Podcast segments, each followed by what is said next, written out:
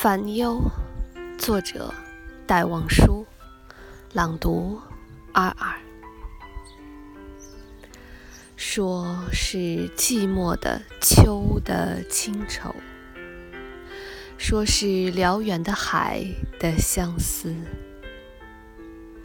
假如有人问我的烦忧，我不敢说出你的名字。我不敢说出你的名字。假如有人问我的烦忧，说是辽远的海的相思，说是寂寞的秋的清愁。